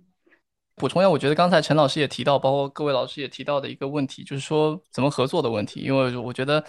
其实我在和凯然接触的第一天，我就说：“哎，你你你有没有想法？我们可以一起去做个游戏。如果我想做一个能够体现出一个欧洲中世纪史的一个君主的一个游戏，你觉得是怎么样子的？啊，你你可以想，我们可以合作把它做出来。只要它不是一个非常大，说你一定要三 D，你一定要怎么样，它就五分钟，我就可以给它做出来。对，我觉得这个就很具体讨论。比如说，每个人大家觉得自己不满意的历史游戏，那大家觉得自己满意的，或大家觉得应该呈现出历史游戏是怎样的，我们应该把它做出来。这个是我的一个看法。但是毫无疑问，在业界里面，一定是会有类似很多这样一些接触的。打个比方，比如说我朋友他最近做了一个古琴游戏啊，叫做什么曲中剑吧，他其实需要查很多音乐史相关的一些材料，不可避免的一定会涉及到去请教专业人士，包括大家。所熟知的《刺客信条》，他们有完全养养着一个相关的一个历历史团队，啊，去年还前年啊，腾讯的一些小伙伴做的那个什么《画境长恨歌》，包括《尼山萨满》，你可以看它背后的一些就是他们的引用的史料，其实某种意义上不亚于一个正常的一个历史学术的一个研究。就我觉得这种合作其实是自发的，并且它是当你真的想去认真对待一段史料或是一个问题的话，它必然会出现的。所以说。它其实没有想象的那么的一个脱离。我觉得从正面角度也可以，就像我刚才说的，我们可以去想一下，你你想象的一个历史游戏是怎样？你能不能，我们能不能尝试用，呃，一个游戏去呈现出你想呈现的那样一种修辞效果，或是你想呈现的那个观念？我觉得这样的一种实验性的讨论是对我来说是很有趣的。对比起说把它去切分，然后把游戏性里面去提出一个东西叫游戏性，然后提出一个东西叫电影性。然后再去思考，比如说像底特律变人，它到底分有了这其中的哪哪些性？就是我们这种创造性的一个视角可能会更有趣一点。这这个是我对刚才关于合作以及关于这种具体化在业界和这样一个学术界交流的一个问题。其实包括王者荣耀，他不是刚才也说，他也请了像葛兆光老师作为一个他们的一个历史指导嘛，包括周奎，对，然后嗯，他其实也是在有在史观上去做一些判断。比如说葛兆光老师，他就觉得说王者荣耀的史观没有大问题啊，然后。只是说，在使用一些历史人物的时候，要注意，可能不要太过颠覆性的使用。就之前比较争论的那个荆轲的那个问题，对，太大了，它涉及到很多人对历史的一种认知和教育。嗯，对，我觉得接下去就可以让大家来发言，或是开源可以。我觉得我们可以直接进入开放讨论的环节了，因为前面这这已经讨论的我觉得比较充分了。那我们就先请这个旁听的呃 C 楼呃同学或者老师来讲一讲你的。呃，想法。呃，那个各位好，我是 Cielo。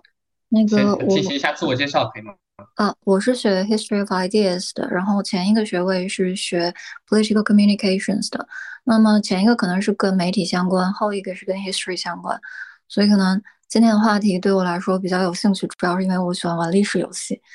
嗯，就是刚刚听了听了这些呢，就是。结合我个人自己在就是教学当中的一些实践，我会觉得里边有一些点会比较有趣。就是呃，我自己原来是在大学教学嘛，然后我在教学的时候会倾向用一些嗯游戏去带动学学生去学这个。呃，历史，但是规则性的会可能说效果上更好一些。比如说像学呃美国呃美国史的时候，可能说关于怎么去做选票啊，还有议会的运行什么的，这种是可以找到对应的。但是关于 mentality 的部分，我发现是其实会让人很跑偏的，就是他对于历史的认识，可能说呃微观上会有一些就是呃关于物质史一类的补充。但是对于理解这一段历史的话，反而会有一些很多的情绪代入，然后这样的情绪代入会有偏向性。我不是说情绪代入不好，就是二战之后，就是阿多诺可能也说过，就是说奥斯维辛之后写诗不可能嘛，他就是有一个这种，我觉得是会有一个不可被呃叙述性在这个历史当中。那如果历史也做不到的话，我们为什么要寄望于游戏可以做到这一点呢？就是所以，我我会。呃，理解就是大家对这个就是游戏能够带来很多，就是作为一个新的媒介，能够有这种 interactive 的，嗯，virtual tangible 的一个面向，去呃带动人去更多的接触一些历史。但是我会比较想强调它的局限性，可能就是可可能是在 mentality 的部分。嗯，因为我看到的一些例子当中，就比如说像 interactive post，就是关于 archaeology 和 heritage，还有呃 cultural heritage 之间的一个互动。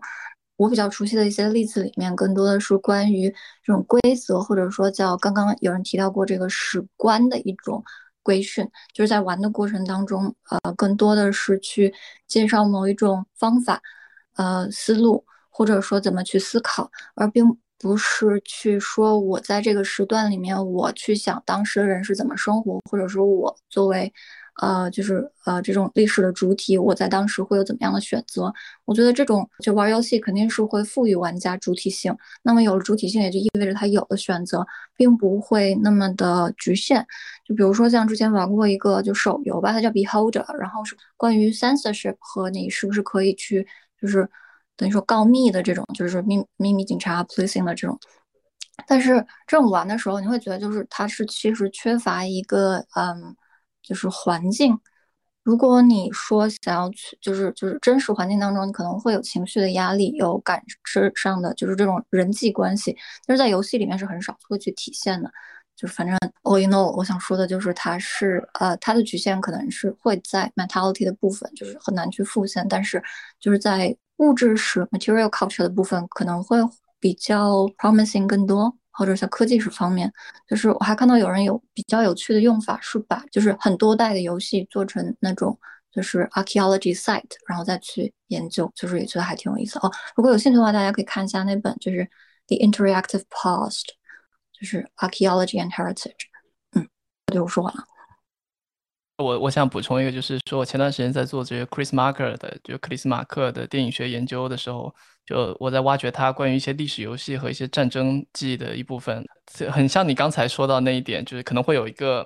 就是可能会有个联想吧，就是因为他当时去看了很多日本冲绳，就是冲绳岛战役的里面的史料，就是那些日本人他们在就是美美军进入的时候，因为他们自己的长官包括这一类相关的一些就军国主义教育，他们很多都切腹自自杀了。历史是非常就是极为惨痛的。当时这个 Chris Marker 他就拍了一部电影叫做《第五等级》。对这部电影里面，他就在描述一个人在破译一个历史游戏。他的历史策略游戏非常奇怪，他的历史策略游戏它是决定论式的，就是比如说你想更改一下历史，这个游戏就会告诉你你是不能更改它的。如果你强行更改，就游戏会把自己关掉重开。就比如说当时这个女主角就很想把一个军团给她移动到当时的台湾岛上去。然后，但是呃，就就失败。她说访问失败。然后你不能这样，就历史就是这样不断重复，按照就是存在那里的方式去不断重复的。它里面其实包括 Chris Marker 前面的那一部电影叫《日月无光》，就是呃那个松色类。然后它里面也特别有趣，就是它是用了一种啊，就是符信号化的方式，它去处理的那些纪录片里面特别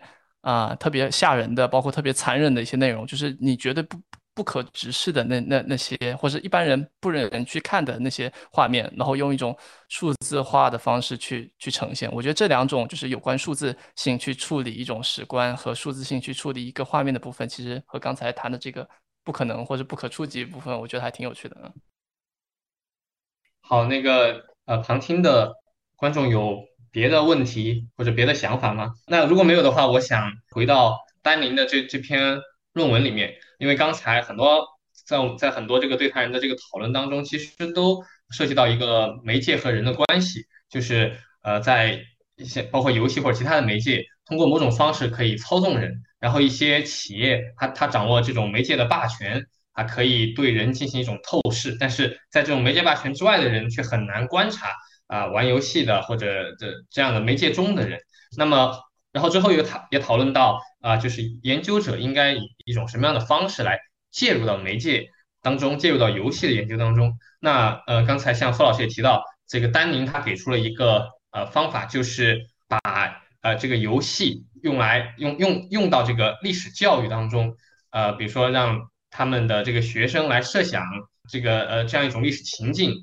通过这个游戏把他们带入到这个呃历史这段历史当中，然后进行一种更好的。呃，历史教育。那这里我想啊，请这个徐徐军学长来讲一讲这个游戏化学习或者游戏化教育呃的你对这些问题的看法。好吧，呃，游戏怎么能够去结合到那个我们的这个课堂教学当中啊？但但这里我觉得也不局限于，就是说是历史课堂。呃，我我也很同意刚才那个 C 罗讲到的很多这个观点。我这里分享一个案例，是我们在做这个呃上医学史的这个课程的时候，其实很多时候我们对于历史的这个讨论会呃包括一些其他人文社科的这个讨论，呃，由于各种各样这个原因或者说是限制，我们其实很难去有一些所谓的话题我们不能谈，或者说是我们没法。以我们想要的那种很自由的方式去谈，那这个时候怎么办啊？所以我觉得其实也是在回应刚才我们在聊天区产生的那个我和子涛老师我们产生这个问题。然后然后我们那个老师他用了一个什么办法呢？那我们就找一些二次元题材的这个漫画或者说是这个游戏。然后我们基于这个半架空的这个设定，然后去讨来讨论一些我们在回顾我们本来关心的那段真实的历史的时候，我们可能想要去讨论的一些问题，或者说是一些呃偏理论的问题也罢，或者说是一些呃史实方面的这个问题。但我们把它放到那个架空的场景里头，我觉得呃这个讨论的负担，或者说是一些所谓的不能谈的东西，可能就能够在这个过程当中比较容易去来呈现。对，这是我想，嗯，可能游戏它在某些方面可能能够，哦，确实是我觉得是。包括一些可能其他的这种题材，包括电影、可能漫画啊这些呃这种呃包括小说，其实我觉得就这种虚拟性的这些东西，其实它在帮助我们去来理解历史的时候，其实呃我们不把它看成一个违背历史的一个东西，而是说来帮助我们去更好的思考这个历史的一个起点，我觉得是一个很呃很很好的一个思路，这是一方面。然后另外一方面，我觉得是可能就会涉及到就是说是游戏和教育，或者说是游戏和学习之间的这个关系。我我们这次报名的很多同学老师也有从教育技术学背景出发的，就现在游戏化学习是一个，也是一个很很热的一个，至少在教育界，我觉得是一个很热的一个点吧。那从我的角度来说，就是如果我们说暂且先承认有关于游戏和历史啊，游戏和学习，游戏和教育，就是我们把游戏和别的东西，我们可以二分，可以这么分开的话，那比如说是游戏和学习者的关系，那可能会有两种不同的思路啊。那我也想把这两个思路抛出来，然后听听我们的这个旁听的老师同学们有什么样的这个想法。就一种思路是说，我们把这个呃，在学在学习过程当中，我们去来引入一些这个游戏，然后作为这个素材啊，这是我们刚才其实聊的比较多的一种情况。那历史课有历史游戏，那别的课程我们可以去来做一些别的这个相关的这种游戏，对吧？呃，可能政治课、社会课，甚至科学课也有，对吧？科学课里头有一些那种，其实我觉得它它就是在用游戏的方法去来做一些这种模拟的科学实验。我觉得这个都是类似的，这是这是一种。还有一种，我觉得是可能是说不一定是做出来一个游戏，或者说是一定要这里头有一个真的游戏在那里。而是说我用游戏设计的这种思维，然后去来设计一个学习过程或者一个学习体验啊。那游戏设计其实它就包括玩法，包括一些数值，包括这种，因为会有排名，会有积分嘛，包括这个剧情的策划，你会以一个什么样的故事去来吸引这个学习者进入到你的这个游戏当中？那我想从设计游戏的角度来说，其实是对于所有的老师或者说所有的这种需要设计一个学习体验的这种，甚至是或者说是设计一个游戏体验，就是在这个过程上，我想从设计思维的角度来说，其实可能会有更多的。这种嗯可能性，然后这个其实想更多的听到大家，其实在我后边补充的这个方面，我觉得可能会有一些可能不一样的啊。如果我要把今天我们这个游戏和历史的这个话题可能再往外拉一下的话，对，呃，而不是仅仅局限在一定是历史主题的这个游戏当中，对，嗯，可以请这个蔡田老师来呃回应一下吗？啊，好的，其实呢，就是 gamification 它其实翻译成游戏化的这样一种形式。但是可能游戏化它最重的这个最重要的这样的一个是对人的心理需求的挖掘，然后它可能是什么？就它没有一个完整的，就是说我我去打这个，比如说这个我的战争啊，或者是这种游戏，然后它它可能没有完全的这种游戏，但它可能会有一些游戏元素，就比如说可能有那个它也有个 PBL 叫勋章排行榜，然后还有什么呃就是 point 积分。然后就比如说，我给他们设置，比如说大家的这个学习任务，我给他们画个进度条，然后各个小组，然后每完成一个任务，我给他一些积分。其实我相当于是设计了这个大家来竞争和游戏的这样的一个环境。然后，那么其实很多现在的其他的各个行业其实都在做游戏化，不只是在教学方面，有这种游戏化的教学。其实像什么蚂蚁森林，然后什么支付宝，然后它其实都有这种积分排行榜，然后还有什么勋章之类的，大家都在玩这个。然后，但是有的人他会被这个来激励，有的他不会。然后，所以就是有没有这个元素，其实对于到底人家会不会愿意去做这件事情，并没有什么特别决定性的这样的一个东西。就比如说，有的人他看见自己的微信步数不如别人，然后他可能特别想去超过别人，然后那么他可能就会想我要当排行榜第一。但是还有的人呢，比如说，就我们之前有的老师说，他看那个学习强国。有的人那么卷，然后他说我看着人家那么卷，还有就是过过一段时间不学掉下去。他说我看到这种就很头大。然后所以其实他的这个游戏化的背后，主要是其实是说我们设计的比较好的这种游戏化，他会用这种元素去激发他的，比如说有的时候是这种成就感，有的时候是比如说能够去获得一个呃他特别想要的勋章，比如说我在得到学哲学课，然后给我一个康德勋章，然后我觉得这个名头好好呀。然后我好想要，然后那他给我一个成就感或者给我一个意义感。在其他情况下，比如说有我有选择，然后呢，比如说我可以选择扮演一个辅助，我可以选择扮演一个战士，我会感觉到我有掌控感。有一本书就是游戏化的应用，还是那本哪一本书来着？然后它里面是讲的就是八个就八角形的那种那种理论，呃，也有心理学上那种就是自我决定、自我驱动的这样的一个需求。然后它是呃有有三个核心的驱动力。然后但是其实就是讲到说 game base。就是实打实的，就是你要去玩这玩玩游戏，就是说我们可能很多人就现在就是前面列举了那么多例子，就是玩的那些游戏，然后去学习。我的同事他那个他他是学习科学的这个方向，他的毕业论文就是非母语的英语非母语的人，然后通过打 DOTA 还是啊打魔兽世界，就是去打这个游戏，然后来学英语。呃，因为其实就是除了像呃中国这个可能因为很多游戏这个英文呢，就我们会做汉化。要不然我们打不下去。然后，但是可能对很多欧洲的这个呃其他国家来说，他们不会专门去做一个法语版的 DOTA 或者西班牙语的 DOTA，他们不会搞法语化和西班牙语化的这个版本。然后，所以他们的人一般都是直接去打英语版。然后，所以他们作为一个非母语的什么青少年，然后就开始打英语的这个游戏，然后可能会对他们的英语学习啊有什么帮助。然后他其实当时是访谈了很多个。然后就是从小时候，这个这个英语是他们的第二语言，然后他们去打了这个 DOTA，然后看他们在这个里面他是怎么去学英语的。然后这个也很有趣，像这样的一些，他是实打实的，就是说我就通过这个游戏，然后去学了一个什么什么东西。然后比如说还有之前一个纽约建设的游戏，可能是学建筑行业的人可能比较想我想玩吧，或者对这个比较感兴趣的，就是城市规划这个方面的人，他也比较有兴趣。他就是这个纽约这个地图是个空白的。然后你开始在上面造桥、造路，然后你可以把一些什么就是重要的，比如垃圾填埋场啊，还是火车中转站啊，你可以选择在什么地方建。它按照它那个 游戏里面的时间流逝，你会看到这个城市哪里开始交通堵塞，然后还有哪里就是什么需要挖掉重建。然后它就是换了一种方式来模拟这个城市的演进。呃，就是我有个同同学打了一段时间之后，他说我理解了为什么纽约的下城比较堵，纽约的上城比较不堵，然后等等等等，然后所以他其实就是在通过游游戏的这样的一个方式来来来学习了。那那它和前面的 gamification 的，就是游戏化，就是在任何一个学习进程当中，你都可以去用一些游戏的元素来帮助你激起你学习的兴趣，这个是有本质的区别的啊，我是有这样的一个感想。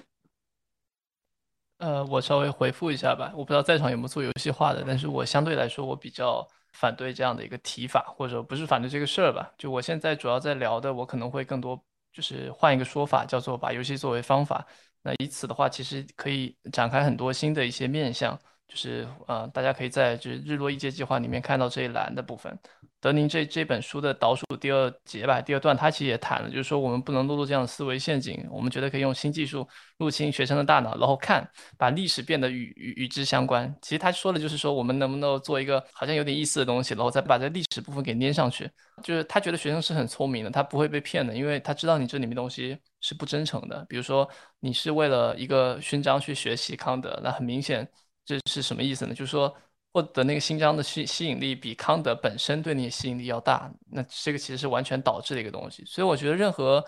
可能愿意使用游戏化或是思考游戏化的朋友，都可以去看一下那个 Ian Bogost 的，就是游戏研究者和呃误导向本体论的哲学家，就是他的一一篇文章叫做《游戏化是扯淡》啊，对啊，那个就已经翻译过来了。还有另外一个就是。就是独立游戏界的某种意义上的一个神，嗯嗯，就是游戏设计很强的一个老哥，叫 Jonathan Blow，吹哥。他之前做过一个分享，就叫做《电子游戏和教育的未来》，他一样是从媒介的视角去追溯，但是他也明确的反对游戏化。所以我觉得这两个可以作为一个呃检验机吧。包括我觉得这个和游戏化在西方的一些这种，嗯，他在话语里面的制造和商业总是紧密相连，这一些挺有关系的。我之前在。啊，社科院的一个元宇宙的分享里，我也觉得像元宇宙，其实在某种意义上就等于当时的这种游戏化的一个话语。那我自己的想法是，我觉得，呃，游戏化这个思路是有问题的，它似乎用一种套路式的方式去处理很多具体的问题，而把游戏作为方法的话呢，它其实针对于每一个具体的呃场景、具体的事物，呃，然后去思考怎么样去呃把它变成一种游戏。其实不是说我们要让用游戏去诱惑玩家去学习，因为游戏的本质就是。学习。啊，这这个其实这个视角可以在另外一本叫做《游戏改变学》啊学习，就是一个也是很有名的叫詹姆保罗吉的一个语言学家，他们在纽约也有很多相关的一些游戏教育的实践，就是那本书是一个我觉得相对来说啊，对于游戏和学习的一个关系讲的最清楚的一个呃部分，对我就补充这个，嗯。呃，当然，我觉得其实我也觉得不是所有的说就加上了游戏化的这些元素，就会让大家变得爱学习。大家刚才我就是大家会讲的，就是像学习强国呀这种软件，它其实上面都有很多的这种积分排行榜，然后包括勋章等等的设计，但是有人还是就不爱学啊。那其实这个的话呢，我会觉得，呃，如果我们真的是就是去考察它每一个。就是这种游戏化元素的话，其实这种原始的起源不不一定是来自于游戏，但是可能是因为就是游戏使用这个东西的，就是它比较多，然后所以大家觉得说排行榜用排行榜就有了游戏化，我觉得这个是错误的，这这个肯定是不对的。然后那其实呃我们刚才讲的就是就会讲到说我会因为一个外部的这样的一个刺激去想要学习，我我觉得这个是很可以理解的啊，比如说这个。比如说，可能想要去这个争强好胜，然后我想要去和别人 PK，我想要学习。然后那这个时候，比如说，可能我因为学了这个东西，我会得到一个奖励，我想去学习。然后那可能这个是属于外部驱动力的这个阶段。如果说在一个完全没有学习动力的情况下，是可以使用这样的手段的。比如说，这个小孩想积攒钱去买一个游戏，就去买一个自己喜欢的东西啊，比如说游戏机或者是这个 iPad。然后，那我说这个你每天学习一段，然后我给你这个积一分，然后你达到多少分，然后你可以去兑换 iPad。然后他可能就会去学了。然后，但这可能是第一步。然后，那其实在这个过程当中，还是会需要让他感受到他学习的，就是他学习东西真的对他有用，然后或者是他。呃，就是有好奇心得到满足，或者是有其他的这个方面，就是他内心真的是受到驱动去想学这个东西，否则的话呢，很有可能就会就是过度强调外部驱动力太久了，他就会忘掉自己学习是为了满足自己的好奇心或满足自己的乐趣，然后所以。就是我觉得在完全没有驱动力的情况下，可以先使用外部驱动力，把它先拉到学习的这个场景中来。然后他可能需要去学习，然后在这个过程开始了之后，他才会真正体验到原来他会享受到就是内心的乐趣。然后这个时候再慢慢的撤掉外部驱动力，然后让他受到自己的去内心的这样的一些满足，或者是好奇心的这样的一些冲动，然后去探索。呃，我觉得倒不是说完全摒弃外部驱动力，就就可能会呃，去学生就会 爱上学习。这个我倒是呃，我觉得如果完全没有驱动力情况下，可以先用这个把它拉进来。好，感谢蔡田老师和叶老师的这个讨论。再开放一个发言的名额，有没有呃旁听的老师或者同学或者对谈人有想要说的？最后一最后一个名额。呃，我有一个那个，就是我觉得其实是比较接地气而和开放的一个问题，想跟呃叶子涛老师聊一聊，想特别想知道他的看法，因为我前面可能主要在那个聊天框里面在说，我很关注就这个后续研究，我们怎么去做电子游戏的田野嘛。那我就觉得说，在现实生活中，我们能看到很多游戏主播以及游戏视频，呃，那也就相应的对应的出现了一一部分被称为云玩家的云云玩家的这个群体。所以我会好奇，比如说我们想要去做关于游戏的田野的话，除了混进去，比如那些游戏群，跟就像叶老师刚刚讲的，跟呃跟自己儿子或者不管你跟谁一起打游戏，然后混到那个游戏群里面。除此之外，还有没有什么样其他的方式？比如说，我在一个直播间里面看别人打游戏，然后以及看他的粉丝在刷弹幕，去了解他们对这个游戏的看法和认知，这个算不算？呃，第二个的话，我跟这个东西跟这个现象有点有有一定的关联性，就是说，呃，也涉及到刚刚那个 C 罗他提到的这个 mentality 的这个问题。我觉得，其实我们在聊这个时候，应该对这个词进行。一定的定义，不然的话容易有有一些误解。就是我会关注，就是说有部分游戏玩家，我觉得他的那种玩游戏的目的，我出纯粹的是出于社交性，就是我想认识你，那我们玩一起玩玩游戏吧，玩玩游戏我们就就是认识了好朋友。那这种玩家，在我看来，可能他我是不会把他当成一种呃我的研究对象的，但是他确确实实是现实中存很明显存在的一种群体。呃，我也想知道叶老师大概会怎么看。这么一些现象吧，啊，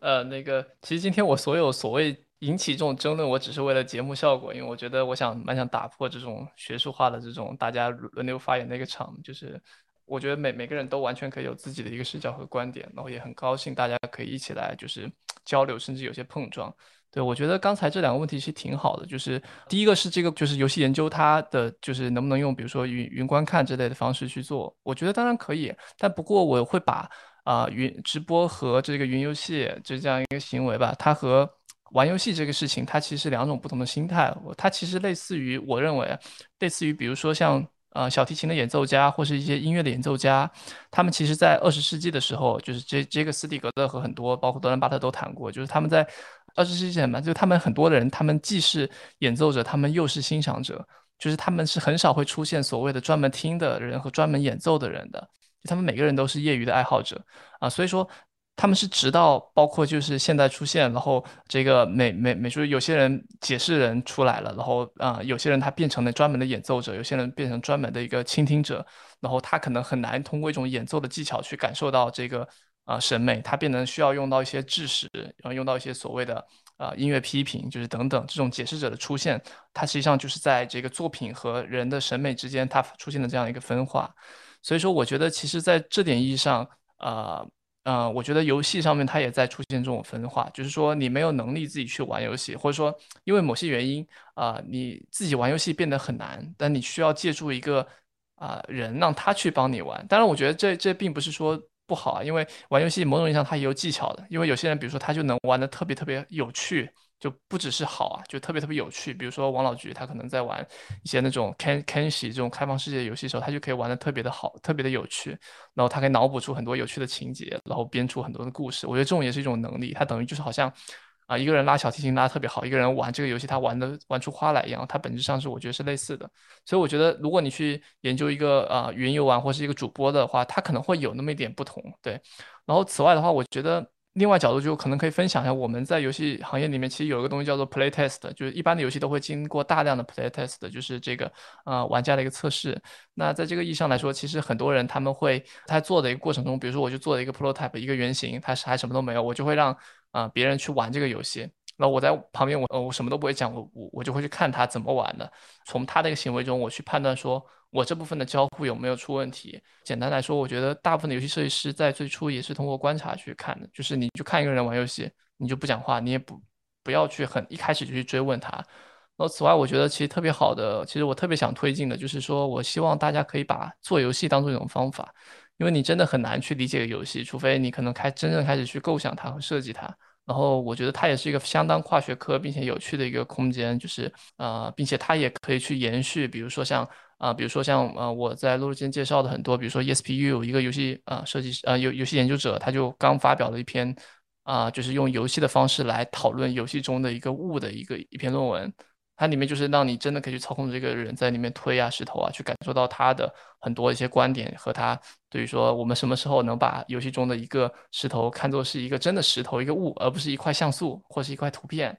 他就用这种具体的方式去呈现，所以这也是我觉得。数字人文应该做的，因为我我也翻译了数字人文宣言嘛，谈的就是说你要创作，你要去探索更多，比如说一些不同于书面媒介的一种方式。就是我们居然今天有计算机，我们居然还在计算机上用 PDF 在看论文，这真是一个某种上是一种笑话。就是就是说这个从古登堡到现在，就是人类的学术就没有任何的进一步嘛。这个是我觉得研究游戏说可能可以，呃，就是回应你的几个点吧。然后关于。